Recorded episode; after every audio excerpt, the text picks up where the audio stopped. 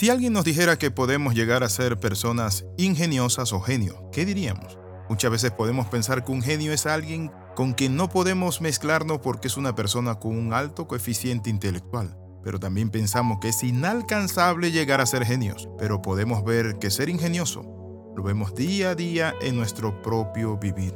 Por ejemplo, hacemos las piezas de aparatos que a veces se nos rompen. Solucionamos problemas de forma práctica y buscamos soluciones caseras todo lo complicado. También inventamos nuevas formas de hacer los alimentos, pero otro aspecto importante, cómo hacer las cosas. Bienvenido al devocional titulado Genios del Ingenio. En el libro de Proverbios, la Sagrada Escritura nos dice a nosotros algo interesante en el libro de Proverbios, capítulo 14, versículo 24. La palabra de España, esa es la versión. El ingenio es corona de sabio, la insensatez distintivo de necio.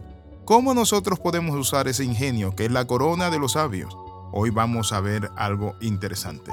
Y lo cierto es que Pablo Picasso era un verdadero genio de la pintura y quizás no fue un hombre con un IQ elevadísimo, es decir, un alto nivel intelectual en su vida. El coeficiente intelectual no determina a un genio. Lo cierto es que Pablo Picasso era un verdadero genio de la pintura y quizás no fue tan brillante con su coeficiente intelectual no tan alto como el de Einstein. Pero ¿saben qué? El hombre supo desarrollar su arte. Hoy quiero hablarte de clave para acercarnos cada día a ser personas que usan la genialidad, es decir, somos ingeniosos. En primer lugar, la Biblia nos muestra a nosotros algo interesante, que para llegar a ser ingenioso necesitamos acudir a la fuente de la sabiduría. Dice la Biblia que la fuente de la sabiduría es el temor a Jehová. Y por eso Santiago nos invita y nos dice, si alguno de ustedes tiene falta de sabiduría, pídala a Dios, el cual le dará abundantemente y sin reproche. Pero también nos recuerda cuando Salomón se encontró en un sueño con Dios y Dios se le reveló y le dijo, pide lo que quiera, pide a tus enemigos la vida de tus enemigos, pide fortuna, riqueza. Y Salomón solo pidió algo, sabiduría. Esa sabiduría que cada uno de nosotros necesitamos. Muchas veces nos sentimos con nuestra autoestima por el suelo, que no servimos para nada, que no podemos alcanzar y lograr. Pero para ser ingenioso es necesario que nuestra vida tenga ese tiempo especial en Dios, la fuente de sabiduría. Por eso, Proverbios 3 del 15 al 16 dice, es más valiosa, hablando de la sabiduría, que las piedras preciosas.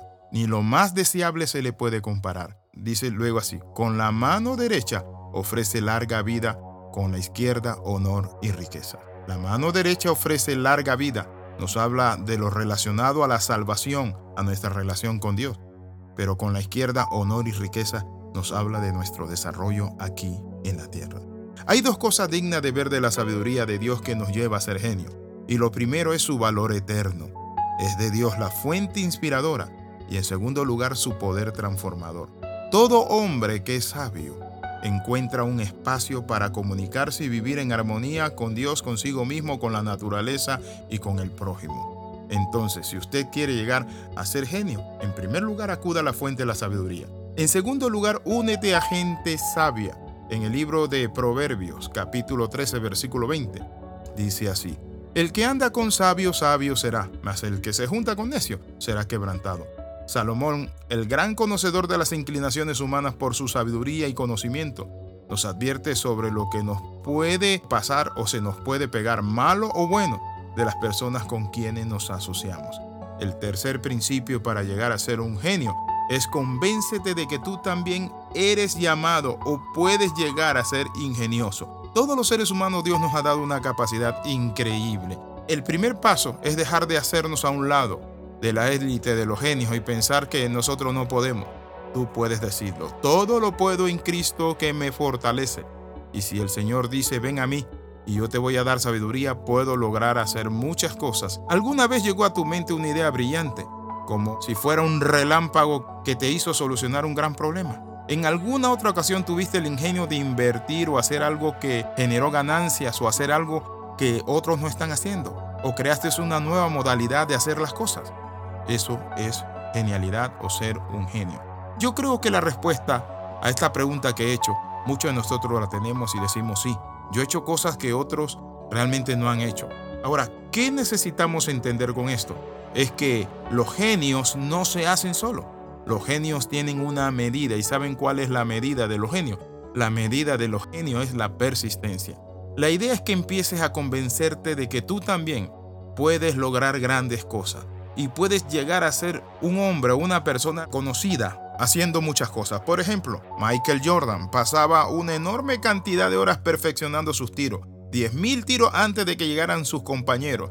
Él se paraba a las 4 de la mañana, llegó a ser una persona increíble. Debes convencerte de algo. La Biblia dice, ejercítate en la piedad. Tú puedes llegar a ser un genio en Dios. Puedes llegar a ser una persona con una vida que inspira a otro, con un nombre nuevo escrito en gloria, con un buen nombre delante de la sociedad. ¿Y saben cómo se logra? Se logra en Cristo Jesús. Quiero invitarte a orar. Padre, en el nombre de Jesús, hoy rompo esos paradigmas, esos topes. En el nombre de Jesús reconozco, Señor, que tú me llamaste a ser ingenioso. Oro y doy gracias. Amén y amén.